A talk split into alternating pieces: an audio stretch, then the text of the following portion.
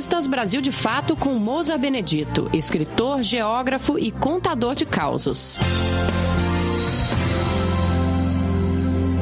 É a pessoa mais inteligente que existe ou que já existiu. Quando era criança, diziam que Rui Barbosa era o tal. Nenhum brasileiro teria sido mais inteligente do que ele. Havia até quem dizia que foi o sujeito mais inteligente do mundo. Conheci um cara que dizia ser o estadunidense Thomas Edison, que patenteou mais de duas dimensões, incluindo a máquina de filmar e a transmissão de energia elétrica. Mas esse tal de Edison era mesmo mais esperto. Seus empregados inventavam coisas maravilhosas e ele patenteava em seu nome e andou dando uns trambiques nesses empregados, como é o caso de Nikola Tesla, que não recebeu a grana prometida por certas dimensões que o patrão patenteou, incluindo a transmissão de energia elétrica. Muita gente acha que o italiano Leonardo da Vinci, sim, era o mais inteligente. Há mais de 500 anos já projetava coisas como submarino, helicóptero, paraquedas e muitas outras. E foi matemático, poeta, pintor, manjava de tudo e muito.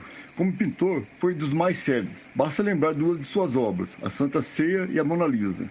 Mas um amigo meu, Chico Vilela, disse que quando era criança e morando em Itajubá, achava que existia um sujeito inteligente demais, que pelo nome deveria ser turco, chamava-se Fatuek, e deveria ser morador de Itajubá, porque seu pai citava sempre quando ia dar uma opinião definitiva sobre qualquer assunto. O Chico nunca perguntava ao pai quem era o Fatuek, mas sempre que podia dava umas voltas pelas lojas de turco, que na verdade eram árabes, tentando ouvir falar do sujeito. Não perguntava a ninguém, só ouvia as conversas. Um dia haveria de conhecer esse tal de Fatuek, ficar cara a cara com ele e ouvir palavras sábias diretamente da sua boca. Mas escutava mesmo era o pai concluindo sempre que o Fatuek era o bambambam bam, bam da sabedoria. Um dia, criou coragem e perguntou ao pai quem era esse Fatuek. O velho deu risada e explicou.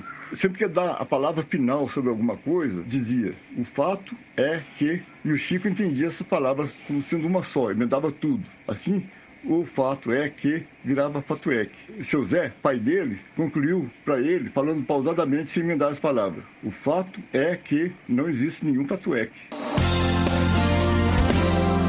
Você ouviu o escritor Mousa Benedito, geógrafo e contador de causos.